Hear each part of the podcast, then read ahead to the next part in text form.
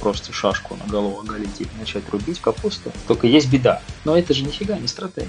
Первый год три тыркался-мыркался. Ну, логично, логично. Но не для врача. А потом я понял еще одну вещь. Или то, или другое. Так не будет, потому что я так не хочу. Прости меня, за такие деньги лучше устроиться на работу. Секрет этого мира очень прост, на самом деле. Я тебе скажу, ну, наверное, все.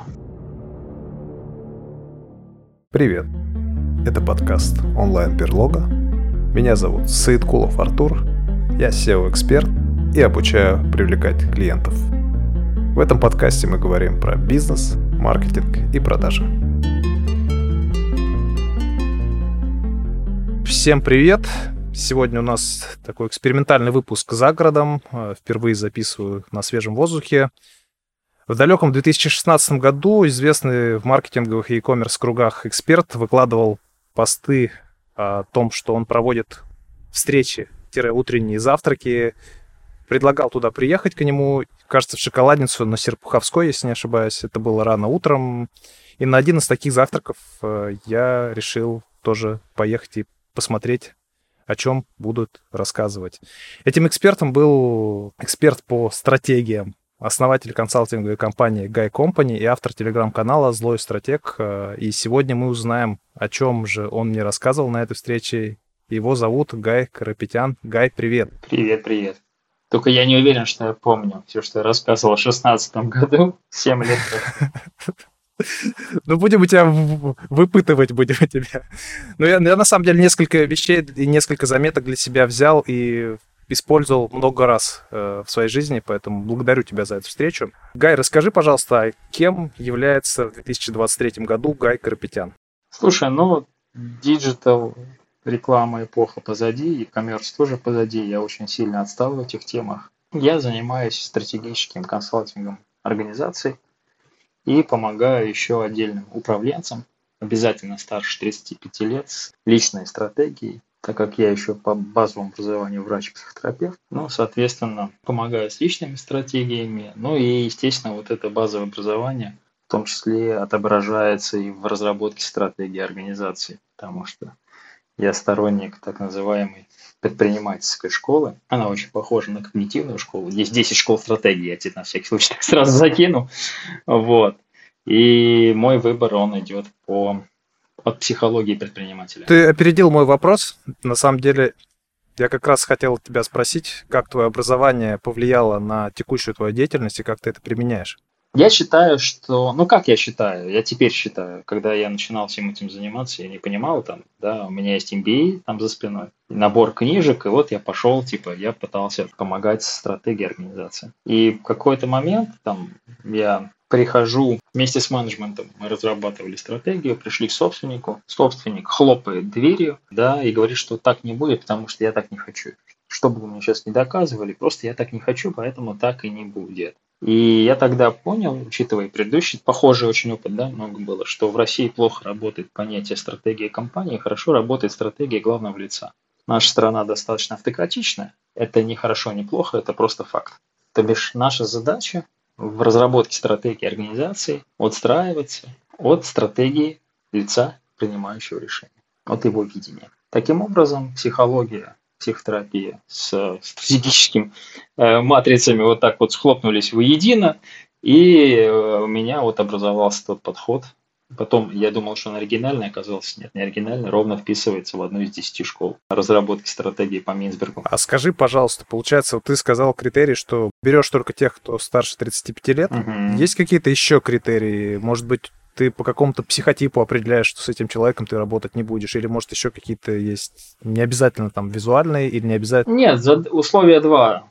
Условия два – это первое, то, что человек должен быть управленец или собственный бизнес, или наемный менеджер, но управляющий кем-то еще. И условия, соответственно, первое 35 лет ему должно быть. Условие два – это то, что он должен быть управленец. Потому что до этого, честно говоря, мужчина с первые 40 лет у мальчиков там самые сложные, да, это действительно так. Мужчина более-менее, с моей точки зрения, там, созревает и очухивается, и готов слушать других только после 35 лет. мужчина, здесь я включаю женщину, потому что, ну, во-первых, со мной женщины почему-то не работают, а, наверное, оно очевидно почему.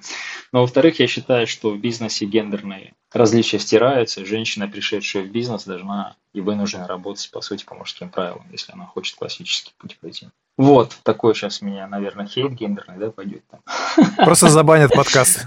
Ну, потому что ты знаешь, и мне однажды одна из э, моих партнеров рассказывала про свой другой бизнес, что ее там опрокинули. И, но я же девочка, она говорит, как со мной так можно? Ну, я говорю, слушай, тебя никто не воспринимает в бизнесе как девочку. Тебя воспринимают как равного себе. Иначе бы тебя там партнеры не звали, да, соответственно. И кидали точно так же, и других наверняка, не обращая внимания на твой гендер. Поэтому где-то после 35 человек, только нахлебавшийся того, что не все так просто, как ему казалось в молодости, и дело не в том, что просто шашку на голову оголить и начать рубить капусту, он готов прислушиваться, поэтому только после 35 лет можно начинать с человеком работать. Гая, можешь рассказать э, немножко подробнее про себя, потому что я смотрел много видео с тобой, я присутствовал на уже не помню, какие-то были встречи с e-commerce клубом или что-то вот подобное, я помню, ты выступал тоже на них, но нигде не видел информации о том вообще в ретроспективе, с чего ты начинал и как ты дошел до того, кем ты являешься. Слушай, ну я не знаю, я как бы... У меня было первое образование медицинское, После этого я работал недолго врачом, только ординатуру закончил и ушел. После этого я работал в ряде международных компаний, таких как Johnson Johnson, 3M, компании Берлин Химия еще работал. После этого я ушел в свой бизнес, запустил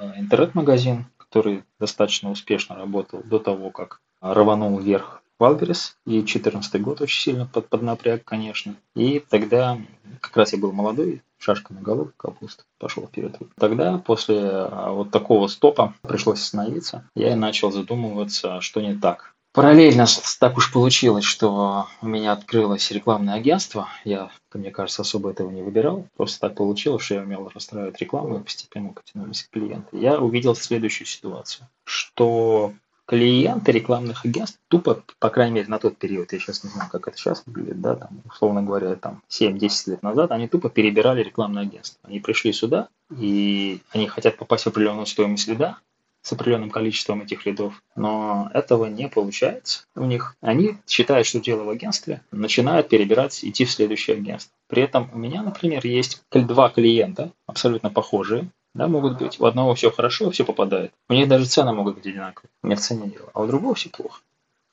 И он никак не попадает в необходимую ему конверсию, а, необходимое количество лидов. И оказалось, что дело-то не в трафике, а в том, что или ты никому не нужен, отвратительный, или твой товар никому не нужен, потому что таких миллионов а ты сидишь, перебираешь рекламное агентство. Да? Соответственно, то бишь дело в некой другой вещи над системе, которая стоит над лидами. И если туда копнуть, то это окажется маркетинг. Только есть беда. Под маркетинговой стратегией в нашей стране большинство воспринимает маркетинговый план. То есть ты приходишь, например, в агентство, в тоже Digital Ads какой-нибудь, просишь разработать маркетинговую стратегию, тебе разрабатывает маркетинговый план. То бишь в этом месяце мы запустим вот здесь столько-то, в, в том месяце запустим здесь столько-то, цена целевого лида такая, цена целевого там CR конверсии такая-то. Но это же нифига не стратегия. То есть у нас есть путаница в голове, что, да, и у меня тоже была, что стратегия равна долгосрочное планирование. Отнюдь нет.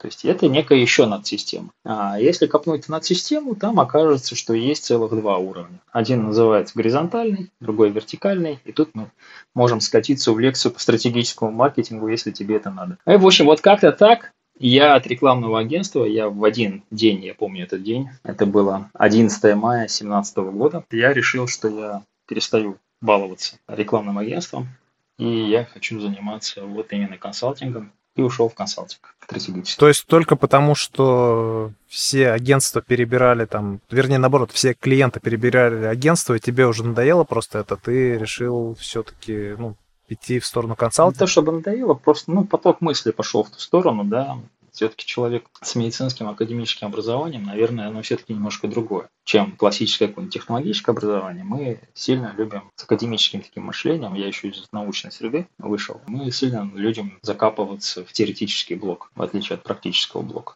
Да? То есть врачи тоже есть двух типов. Есть а, ученые, условно говоря, они в теоретический блок закапываются. И иногда кого-то там, каких-то пациентов просматривают редко-редко. Да? Есть там врачи, которые лечат, оперируют, их, они просматривают много пациентов. У нас даже в медицине была поговорка, что учиться надо у профессоров, а лечиться надо у врачей, потому что это две разные субстанции.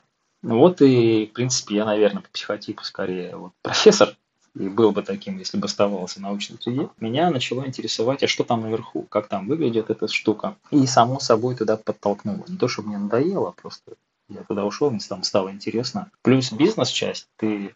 Я сейчас, например, в одиночку делаю тот же оборот в месяц, на самом деле больше. Еще времена прошли, да. А, в несколько раз сейчас больше в одиночку делаю, чем все мое рекламное агентство. Я про прибыль и про не оборот, а про валовый доход. Разные вещи. Соответственно, то есть я сейчас несколько раз делаю в одиночку больше валовый доход. Я тогда эту перспективу увидел. И я понял, что меня эта история больше радует, чем когда у тебя толпа людей, которых надо еще организовывать, вести, обеспечивать их зарплаты. И я увидел такую возможность, решил ей воспользоваться.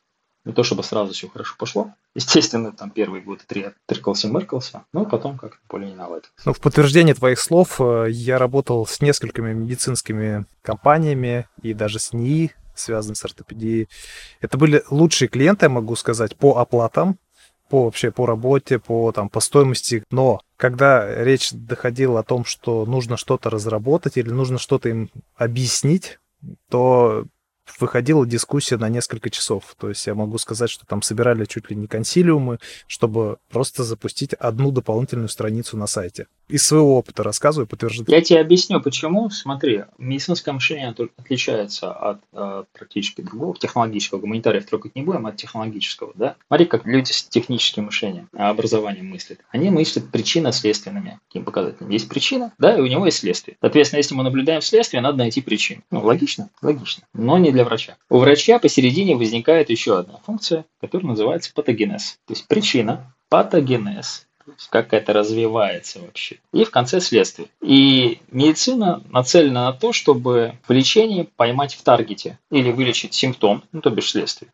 если невозможно вылечить причину есть мы же не всегда знаем причины заболевания, да, поэтому есть так называемое симптоматическое лечение, но есть еще патогенетическое лечение, когда мы не лечим ни симптом, мы не лечим ни причину, мы пытаемся понять, как устроен механизм и на один из этапов механизма воздействовать. Да? Ну, пример, если хочешь, для простоты. Ангину можно вылечить причину, то бишь там есть бактерии, даем антибиотики, вышибло. Я, наверное, тебя не туда увожу, но все-таки добью.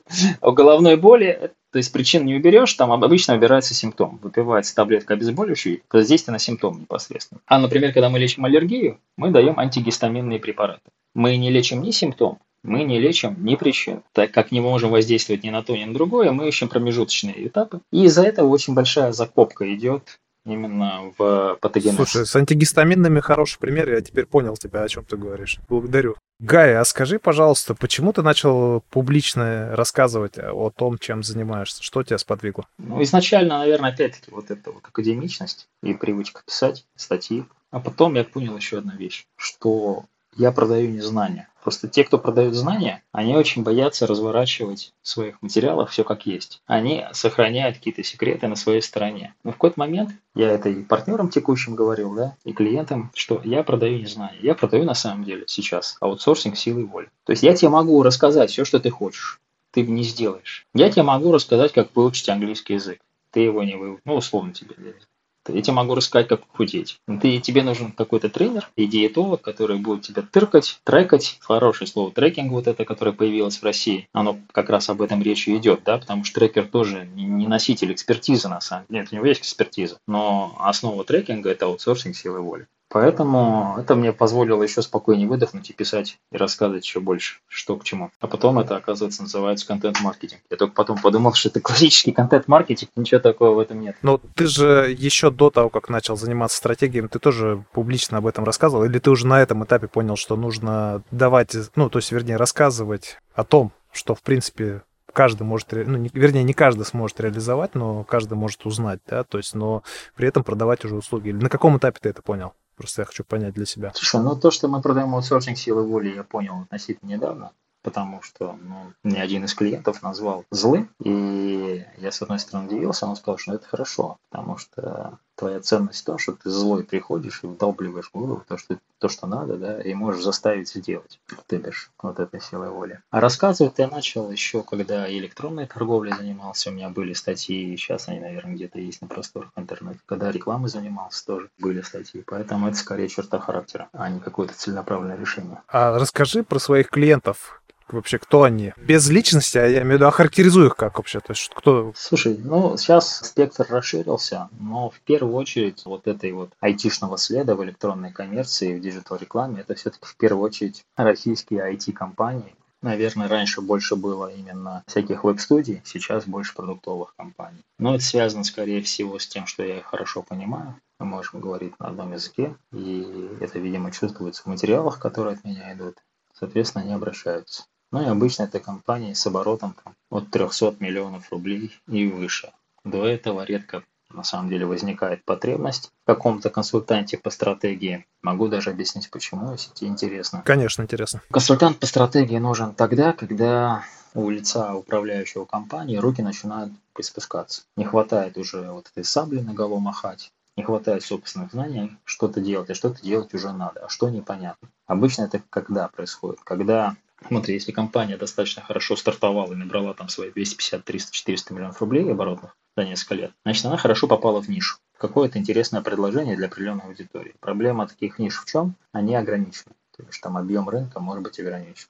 Там весь объем такой ниши может быть, не знаю, миллиард, на которых 2-3 игрока играют. То есть первое условие – чувствуется стеклянный потолок, а выскочить из него не получается простое масштабирование услуг – это путь в никуда, потому что ты станешь, как и все, предлагая все для всех. Вторая причина – то, что вырастает количество персонала, условно управлять 10 человеками, то есть методы управления, которые использовались, когда было 10 человек, когда стало 100 человек, уже не актуальны. А новых там фреймов, алгоритмов, инструментов управления не появилось. Если 10 человек ты можешь тащить просто в индивидуальном формате, тет-а-тет, на своем примере, на разговорах, со 100 людьми так не получится. Обычно вот это как раз история про большое количество людей и ощущение стеклянного потолка, который невозможно пробить, оно определяется где-то вот на порядка там 300 миллионов рублей сейчас. Естественно, в связи с инфляцией каждый год цифры все выше и выше, но приблизительно где-то так. Поэтому компании в основном с оборотом около айтишные с оборотом около миллиарда сейчас. Ты сказал про стеклянный потолок, а многие для этого обращаются к психологам. И ты имеешь психологическое образование, ты как-то это применяешь вот именно вот в этом контексте, в контексте... Нет, здесь чисто маркетинговые вещи, этот стеклянный потолок, это не про психологию. Я вообще не люблю смешивать работу с организационной стратегией с работой с индивидуальной стратегией. Я предпочитаю, чтобы эти вещи параллельно не шли. Или то, или другое. Потому что разные концепции. Могу объяснить. Смотри, мой подход к личной стратегии состоит в том, чтобы с одной стороны клиенту создать его личную стратегию, его личную стратегическую карту, но с другой стороны довести его до такого психологического состояния, когда ему никакие стратегии вообще не нужны будут. И с точки зрения личной стратегии, лучшая стратегия – это отсутствие всякой стратегии. Но это не так просто сделать. То есть, если я тебе сейчас кину в условия неопределенные, не тебя, но конкретно кого-то из наших слушателей, там, подавляющее большинство, 99% в условиях неопределенности чувствуют себя дискомфортно и начинают грести куда-то к определенности. Научить полюбить неопределенность и понимание того, что неопределенность всегда новые возможности. Я тебе могу говорить об этом долго. Это не значит, что ты понял. Не, не значит, что действительно там, да, я тебе могу рассказать, как заниматься боксом. Это не значит, что ты сейчас выйдешь на спарринг какой-то и выстоишь. Абсолютно то же самое, то есть это состояние тренировывается. Поэтому для управленца непосредственно надо тренировать состояние, когда ему не нужны никакие стратегии личные. Но для организации все наоборот. Здесь нужны стратегии, нужны планы, нужны ценности, нужны, потому что людей надо вести. Потому что масса людей не может жить в неопределенности, им надо задавать определенности. Видишь, какая кардинально разная работа. Параллельно ее запускать не вариант, поэтому лучше ее разделить. Ну и, честно говоря, чаще всего люди приходят или на одно, и на другое, и редко-редко перемешиваются. То есть, получается, ты в основном работаешь с управленцами, если говорим про организацию? Ну и да, естественно. Или обращаются, допустим, собственники, и они говорят, что нам надо выстроить, допустим, ну, не знаю, там... Собственник, если в бизнесе управляет бизнесом, то он тоже управленец. Управленец – это обобщающее слово. Если, допустим, собственник не является управленцем, то что он приходит, он говорит, что вот у меня есть компания, у меня есть... Такого не бывает. Если собственник пришел по поводу компании, он управляет компанией. Окей, то есть я имею в виду, что даже если кто-то просто владеет там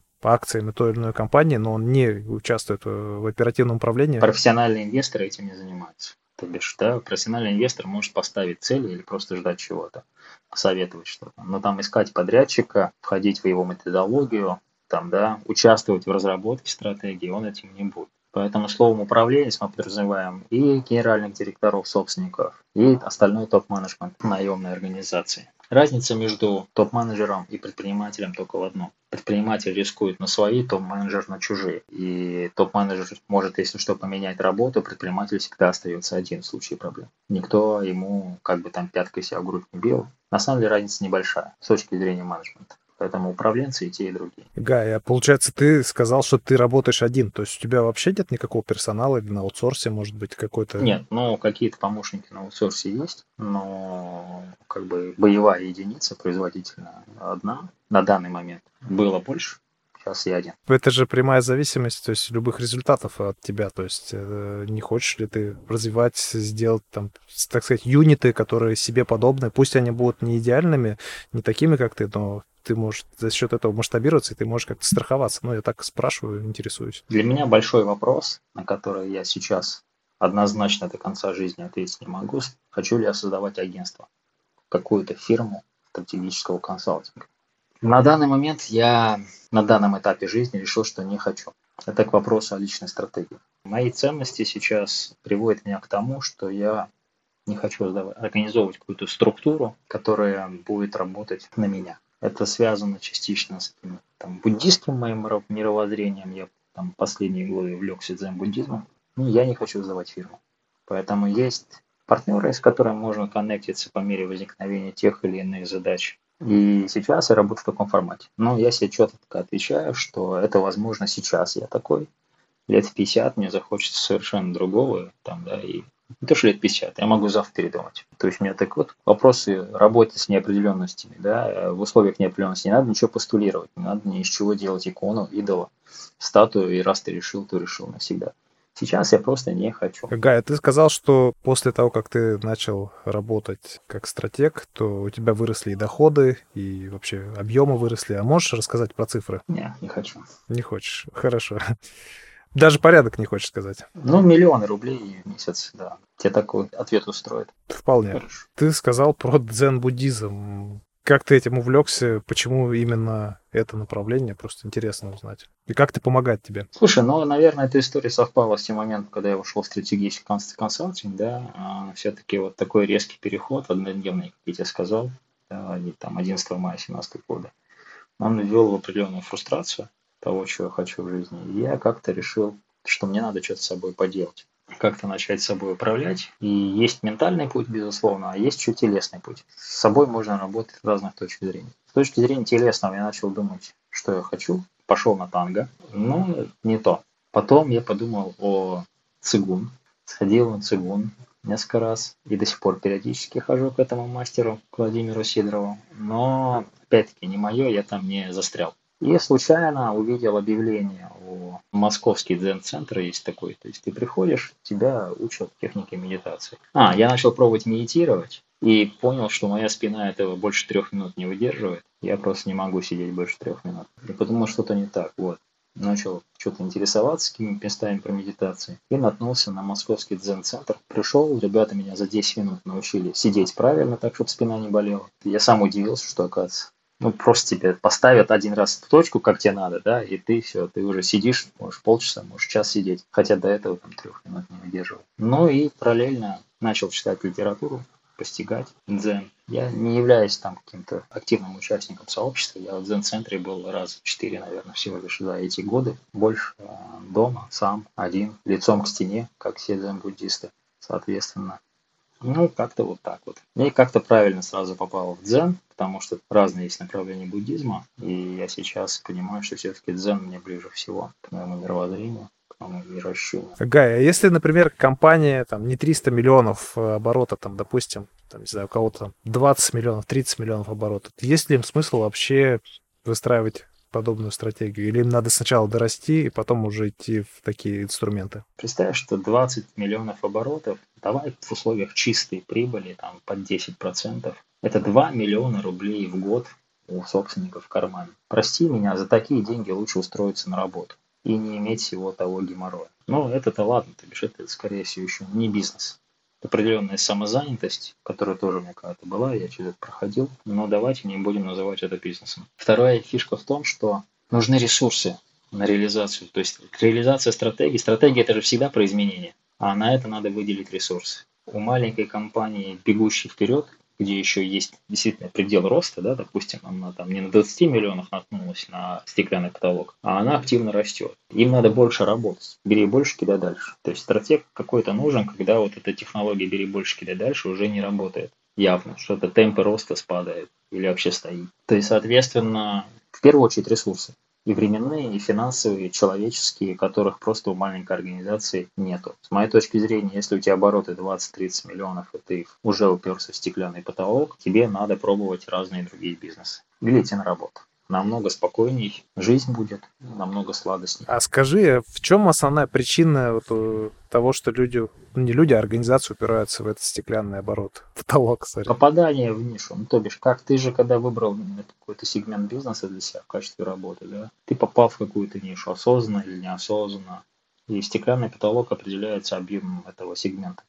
Сейчас рынки все гиперсегментированы. Нету рынка IT, нету рынка веб-студии, нету рынка разработки рынки все гиперсегментированы, потому что люди работают на определенных географических рынках, ценовых рынках, технологических стеках каких-то и так далее, и так далее, и так далее. То бишь это все обусловлено вот этими сегментами, в которые они попали. А сегменты сейчас все достаточно маленькие на самом деле, и все меньше и меньше становятся. В этом тоже есть определенный затык. Ну, понятно. То есть Получается, кто-то брал слишком широкий сегмент, и ему нужно сузиться за счет этого вырасти, если я правильно понимаю. Или наоборот, взять какие-то... Не, наоборот, наоборот, наоборот. Слушай, знаешь, такой бизнес?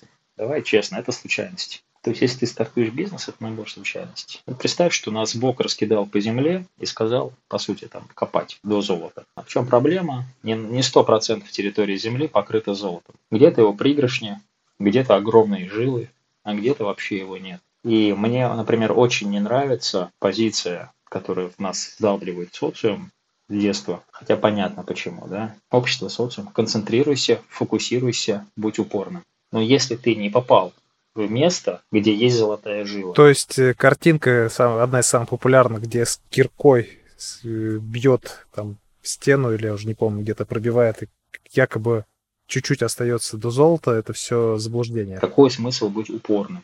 Это приводит к болезням, к несчастью, к разводам, к банкротству, понимаешь? То есть, по сути, тебе надо делать набор гипотез и смотреть, какая из них точно выстрелит. Даже берем, там, наверное, лучшего предпринимателя сейчас мира, это Джефф Безос. Ему принадлежит шикарная фраза о том, что лучше я сделаю тысячу мелких ставок, чем одну ставку на красное или черное. Поэтому зависит от того, куда ты попал. Но чаще всего, почему не вырастают или упираются в потолок, потому что, ну, жила кончилась, все, вот здесь кончилась жила. Вопрос, что еще делать дальше. Это неправильная позиция для предпринимателя и управленца хорошего, топового уровня. Потому что, знаешь, для кого это надо? Я тебе скажу, кому это надо. Это надо для управления персоналом. Рядовым, средним. То есть они-то должны концентрироваться. И они должны быть упорными в той задаче, которую им дали. До того, пока понятно. То есть это на самом деле такие вещи были, как мне кажется, созданы именно для того, чтобы лучше эксплуатировать трудовой класс. А сами предприниматели, обратите внимание, они обычно идут портфелем. То есть редкая-редкая история, когда выстреливает там предприниматель, концентрированный на одном продукте. Да, мы даже берем какие-нибудь топовых венчуров, каких-то, да, инвестиционные фонды. Но даже у них выстреливает и доходит дальше там один из десяти всего лишь проектов. Хотя у них там есть и система анализа отбора, и система подготовки, да, и то есть помощи этим предпринимателям. Все равно выживает один из десяти. И в этой ситуации, как управленец, делая ставку на один продукт, ну, тут нет управления на самом деле. Я не говорю, что так не надо делать, И чтобы как бы мы не убеждали молодых предпринимателей, так же, как когда-то меня убеждали не открывать свой бизнес, меня несколько лет убеждали. Я все равно открыл, потому что бизнес открывается вопреки, а не благодаря. Да, и предпринимателем становится вопреки, а не благодаря. Вот. Но если мы хотим с этой точки зрения подойти более там, теоретическим блоком, да, то есть задача на самом деле выстраивать портфель и идти портфелем. Ну, хорошо, давай не портфель, давай возьмем другую фразу, более простую. Когда ты стартуешь бизнес, лучше не верить в одну единственную гипотезу и биться в нее. Лучше взять десяток гипотез и потихонечку их всех протестировать и посмотреть, в какую точно стоит идти. Да? Ко мне обращается, например, предприниматель там условный, и говорит, условно, Гай, у меня миллион долларов, четыре идеи для бизнеса. Посчитайте, пожалуйста, какой надо проинвестировать. Я говорю, управленец не выбирает не принимает решений. Он тестирует. То есть анализом мы ничего не добьемся. Анализ часто опровергается. Поэтому давайте возьмем по 10 тысяч долларов и проинвестируем в каждый из бизнесов. Значит, в одном мы не найдем клиентов, на другом мы не найдем сотрудников, на третьем мы не найдем технологий, может быть, четвертый выстрел. Тогда мы будем добухивать туда. А состояние вот такой влюбленности в одну идею и сразу в нее, и вбухать, и уволиться с работы, и взять долги, и вгрохать туда все, что можно, и пойти рисковать, в реальной жизни приводит к психическим срывам, к физическим болезням, банкротству, к разводу любимой женщиной и так далее. Мне это напомнило фразу Маргулана Сейсимбая, которая усиляясь сильная, а, когда он говорит о том, что бери 10 различных тем, тестируй, и вероятнее всего у тебя там одно, два что-то из этого выгорит, а может только вообще одно. А может вообще из 10 даже 0 выгорит, ты еще 10 берешь. И когда ты видишь, что что-то поперло, то есть какая-то из ниш заработал, тогда ты уже вкладываю все, ну, не все силы, а больше туда инвестирую денег, времени именно в то, что сработало. И дальше вновь тестирую, то есть регулярно этот процесс повторяю. Ну, если, не знаю, слышал, не слышал про это. Маргулан красавчик. Мне очень нравится, как он формулирует мысли, конечно, я так не умею. Очень четко, красиво, однозначно. И он совершенно прав. То есть, смотри, это осознанный подход к открытию бизнеса. А вот то состояние, когда ты влюблен и вбухиваешь всю жизнь в какую-то идею, которая еще не факт, что даст денег, это все-таки неосознанный подход. Поэтому Маргулан тоже про осознанный подход. Ну да, интересно. Если возвращаться к тебе, то расскажи, пожалуйста, какими качествами ты обладаешь и благодаря каким качествам ты все-таки добиваешься успеха. Может, ты сам не считаешь это успехом, я не знаю. Ну, я лично считаю, что все-таки ты интересная личность, и у тебя есть ну, определенный успех. И мне просто интересно, в чем секрет твоего успеха личного? Мне тут молодой какой-то человек написал личку, типа, с одной стороны, типа, я хочу быть вашим конкурентом, но поделитесь, пожалуйста, секретом вашего успеха. Наверное, лет 20 небольшим, судя по тексту. Как-то так написано было. Но видно, что еще молодой. Я говорю, слушайте, мой успех прост. Я читаю 5 книг в месяц и пишу там одну-две статьи в месяц. То есть все, что я заработал в своей жизни, я заработал благодаря тому, что я пишу какие-то фундаментальные статьи. Мне, наверное, хуже удается короткий формат, там, да, регулярный, поэтому, наверное, в Телеграме у меня, может, не так много подписчиков. Но те деньги, которые я заработал, благодаря каким-то фундаментальным статьям, гайдам каким-то, ну, слушай, я сейчас начал думать, наверное, я еще не боюсь говорить какие-то непопулярные в непопулярном формате,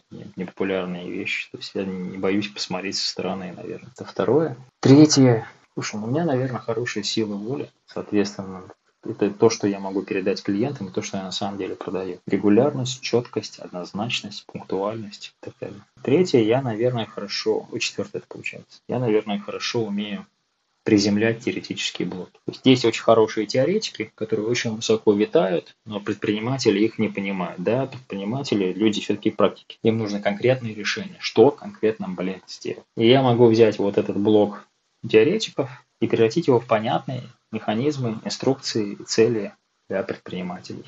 Вот, наверное, те характеристики, которыми я обладаю. Ты ими обладаешь. Э, это были какие-то навыки приобретенные или врожденные? А как можно приобрести подобные навыки, э, если хочешь приобрести? Ты знаешь, как дзен-буддист я тебе скажу, что на самом деле мы тут мало чем управляем, все просто происходит, по большому счету. Наше единственное, чем мы тут управляем, это вниманием своим собственным, да, куда мы можем его направить куда-то, и там может оказаться получиться какой-то результат. То есть все это на самом деле технологии управления вниманием своим или персоналом.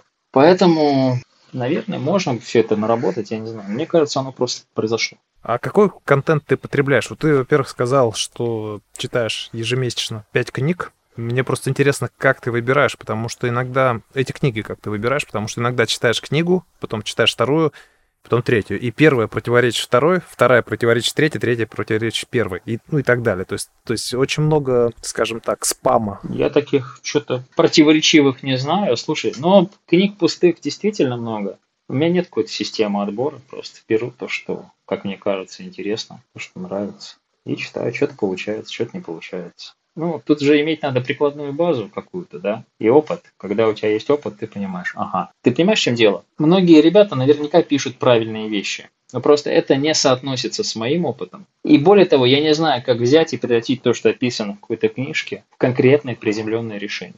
Да? Например, есть теория Голубого океана, стратегия Голубого океана, я ее тупо не понимаю. Простите, я не понимаю, что такое. То есть для меня это, по сути, там а, сфокусированное дифференцирование по Майклу Портеру. Так я понимаю. То есть Портера я понимаю. Кима там я не понимаю, что это такое. По-моему, это просто переупаковка Портера определенно. То же самое с э, канвасом. Астровальдера Пенье. Есть, знаешь такую штуку, да, бизнес-модель, там, канвас. Что с ним делать? Я не знаю. То есть я не видел никогда хорошо проработанных бизнес-моделей по Canvas. Я не видел найденных решений благодаря Canvas. Но может быть это я, в моем опыте этого нету, и мои мозги это не воспринимают. И поэтому читаешь, смотришь, пробуешь разложить на клиента или вместе с клиентом. Получается, да, нет, нет. Чаще, конечно же, не получается. И остаются какие-то такие любимые инструменты, которые ты используешь. Например, вместо канваса Астервальдера Пинье можно вернуться к тому же Портеру, к цепочке ценностей по Портеру, к инструментарию есть такой. По сути, с моей точки зрения, это более удобный, эффективный, результативный инструмент, чем Canvas, например. Помимо книг, что еще потребляешь? Смотришь ли какие-то, может, YouTube каналы, может, читаешь Telegram каналы какие-то? Читаю Марениса в Телеграме, читаю журнал «Эксперт». В Ютубе из профессионального такого, наверное, никого не читаю, не смотрю. Не обязательно профессиональное, может быть, для души что-то. Мне нравится, знаешь, в Ютубе мне нравится вот эта парочка, Анар Бабаев, Бабайкин. Ну да, 35 лет, который, да, в пенсии. Да, на пенсию в 35. И Сергей Смирнов, так или иначе, они мне перестроили за эти годы мозги. И да, соответственно, я не как-то успокоился, перестал стремиться обновлять машину. А, я сейчас живу в съемной квартире, точно так же пока не спешу. Но то бишь все равно эта штука как-то мне тоже легла. Попытаться выйти на пенсию, создать капитал как можно раньше. Например, я не думал о своем капитале до того, как встретился вот с этой парочкой. Слушай, Анар Бабаев же, он был в тусовке даже маркетинговой, там, на всяких, да, на, вся, на всяких ривах, там, рифах, кибарифах, вот это везде. То есть я помню его просто периодически на выступлениях видел. Только... Я его помню с Кликру. Да, а потом они с Сиапультом, по-моему, взаимодействовали. Или да, они входили да. в состав Сиапульта с Евдокимовым, я не помню. Ну, куда-то туда, короче. Потом, как я понимаю, они ушли в крипту, и оттуда уже он окончательно вышел. Слушай, а как можешь охарактеризовать свое окружение? Вот э, из кого оно сейчас состоит? Просто ты говорил то, что ты занимаешься один, но мне показалось, как будто ты просто... Я, я знаю, что ты ходишь, э, там, э, снимаешь подкаст, я знаю, что ты... Недавно тоже у тебя подкаст, я прослушивал. Прош, прошу прощения, не помню, как зовут девушку. Вот, ну, когда готовился э, к подкасту с тобой. Вот, а, а кто твое ближнее окружение? Ты знаешь, это же переменчивая вещь такая. То есть партнеры есть, партнеров нет. То ты живешь один, то ты живешь там с кем-то, да. То ты общаешься, то ты не общаешься. У меня, например, был период в жизни относительно недавно. Я четыре года вообще ни с кем не общался практически. То есть ни друзей, Родители у меня не в России, соответственно, ну, а с детьми общался. То есть, да, были дети, и были, может, встречи с друзьями там два раза в год. Все остальное время я был один. То есть, ну, это нормально, я считаю, тоже вопрос выбора личного. Сейчас я живу с любимой женщиной, общаюсь со своими детьми. Слушай, наверное, все. Ты знаешь, из каких-то таких регулярных. А, ну и мы еще запустили с весны клуб стратегов, клуб интересующих стратегиями. КИС мы назвали его. Вот, соответственно, раз в месяц собираемся ребятами, которые интересуют эта тема. Ну, наверное, все. По сути, какого-то такого общения у меня нету. Каковы твои ценности вообще? Можешь рассказать вообще, на, на чем они построены? Слушай, это такая вещь, конечно, очень интимный вопрос. Да, ну, например, я коммунист, вынужденно живущий в капиталистическом мире. По убеждениям я скорее коммунист. Но так как я живу в капиталистическом мире, я не являюсь коммунистом, я да, но при этом, опять-таки, к вопросу о создании собственной компании, я стараюсь не использовать чужой труд, не эксплуатировать его, да, то есть не отбирать доказанную ценность дополнительно. такие вещи, они, их, наверное, есть, если сидеть думать, но я сейчас так не накидаю такие ценности. Главное, чтобы вовремя и с предупреждением. Не знаю, вот это я ценю люди, когда они не опаздывают, а если опаздывают или что-то не получается, они предупреждают. А все остальное, наверное, я в людях прием. То есть, если бы я опоздал на подкаст, то ты бы просто взял бы, добавил бы меня в черный список, да? Ну, в черный список не добавил бы. Если бы ты опоздал несколько раз, я, скорее всего, начал бы тебя динамить, перестал с тобой общаться. Один из завершающих вопросов. А, скажи, пожалуйста, что для тебя счастье? Счастье – это отсутствие протестов к миру. Глубоко, глубоко. Хотел бы тебе еще в конце сам задать несколько вопросов в виде блица. Тебе нужно отвечать коротко. Начинаем. Попробуем. Уважение или популярность? Ну, уважение. Особенно в моем бизнесе, потому что бизнес не массовый, и твой ценник очень сильно зависит от того, насколько ты ценен и уважаем. Трудолюбие или деньги? Какая-то пара такая, деньги. А чем бы ты занимался, если не маркетинговая стратегия? Ну, вообще не стратегия. Ну, врачом бы был. А если не врачом, хорошо, давай, давай дальше пойдем. Если этого вопроса не было, я просто добавляю. Слушай, у меня есть мечта открыть гостиницу. Наверное, сейчас средств не хватает на такую большую масштабную штуку. Хочу сделать хорошую. Я много езжу по стране, постоянно страдаю от гостиниц. Мне кажется, то ли я что-то не понимаю, то ли люди что-то не понимают в этом мире. Мне хочется сделать хорошую бизнесовую четырехзвездочную гостиницу. Знаешь, такую, чтобы ты, например, из душевой кабинки протягивая руку, у тебя халат был бы уже на крючке на дистанции длины руки. А тебе не пришлось бы босыми ногами шлепать через всю ванную комнату, знаешь, чтобы добраться до халата, оставляя за собой мокрый пол. Мне кажется, все эти вещи можно продумать, да, и создать хорошую гостиницу. Хорошая мечта или цель, наверное, не знаю даже. Но это плохо вяжется с коммунизмом, обрати внимание. Но опять-таки, смотри, наша задача не создавать идолов окончательно. То есть мы всегда имеем право передумать. И напоследок, что бы ты порекомендовал нашим слушателям и, возможно, зрителям, если это все-таки выложено на YouTube, для того, чтобы легко пробивать любые потолки, для того, чтобы достигать своих целей на индивидуальном и на таким на массовом уровне? Слушай, секрет этого мира очень прост, на самом деле. Я тебе скажу, но это не значит, что ты опять сможешь этим воспользоваться. Секрет этого мира в том, чтобы познавать свое несогласие с этим миром. Поэтому я сказал, что счастье – это отсутствие протеста. Потому что мы постоянно внутренне не согласны и протестуем, нам не нравится, у нас взрыв эмоций, но в этот момент ты неадекватен. Ты ведом своей эмоции, ты ведом своим протестом, и ты не видишь реальных фактов. Поэтому пожелать я могу опознавать свои протесты для того, чтобы быть более адекватными к этому миру. Интересная мысль. Я не задумывался. Не задумывался. То есть ты хочешь сказать, что когда ты счастлив, то все-таки зависим, правильно я понимаю? То есть зависим от своей эмоции. Вот видишь, ты сейчас концепцию какую-то выдал, а я сказал всего лишь слова. Ну, опять-таки, да, к вопросу о том, что мы не видим фактов. Потому что у нас есть какая-то внутренняя парадигма, нам или непонятно, или мы не согласны. Отсюда мы начинаем творить что-то одно. Я такого не говорю. Да, согласен. Это моя интерпретация, я просто поэтому... Э, Гай, спасибо тебе большое. Кстати, по поводу того, о чем ты говорил во время встречи на Серпуховской, насколько я помню, ты, по-моему, забирал детей со школы или еще с какой-то секции, я уже точно не помню. Вот э, мы говорили, ну, я ключевую мысль запомнил о том, что э, я ее потом применял регулярно э, с заказчиками и объяснял, что в чем отличие, допустим, того же там SEO и поисковой рекламы от медийной рекламы и рекламы в соцсетях. То есть то, что... Наличие спроса? Да, то есть создание спроса и удовлетворение спроса. И вот эта вот формулировка, я не знаю, ты брал это у кого-то или ты сам это как бы сформулировал, но, блин, это так, она мне столько раз помогала, я тебя очень благодарю за эту фразу, за вот эту короткую формулировку, которую я использовал десятки раз, без шуток. И это позволяло мне людям доходчиво объяснить, потому что люди, ну, у людей были какие-то свои ожидания, а я им объяснял, и сразу все вопросы прекращались. Поэтому те, на этой прекрасной ноте завершим наш подкаст. Спасибо тебе большое, что принял участие, и благодарю тебя, желаю всего тебе самого наилучшего. Спасибо тебе большое, что позвал. Очень рад был тебя увидеть спустя эти годы. Всего хорошего тебе. Пока. Пока. И, ребят, спасибо большое, что прослушали этот выпуск. И мне в конце выпуска захотелось узнать, а кто же является моими слушателями. Потому что я вижу эти прослушивания, ну, я понимаю, что это не только мои знакомые друзья, а может быть только и вы.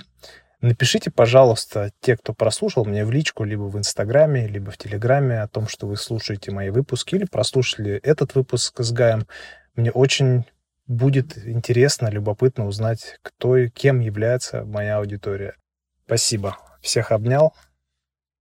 Это был 15 выпуск подкаста онлайн Берлога.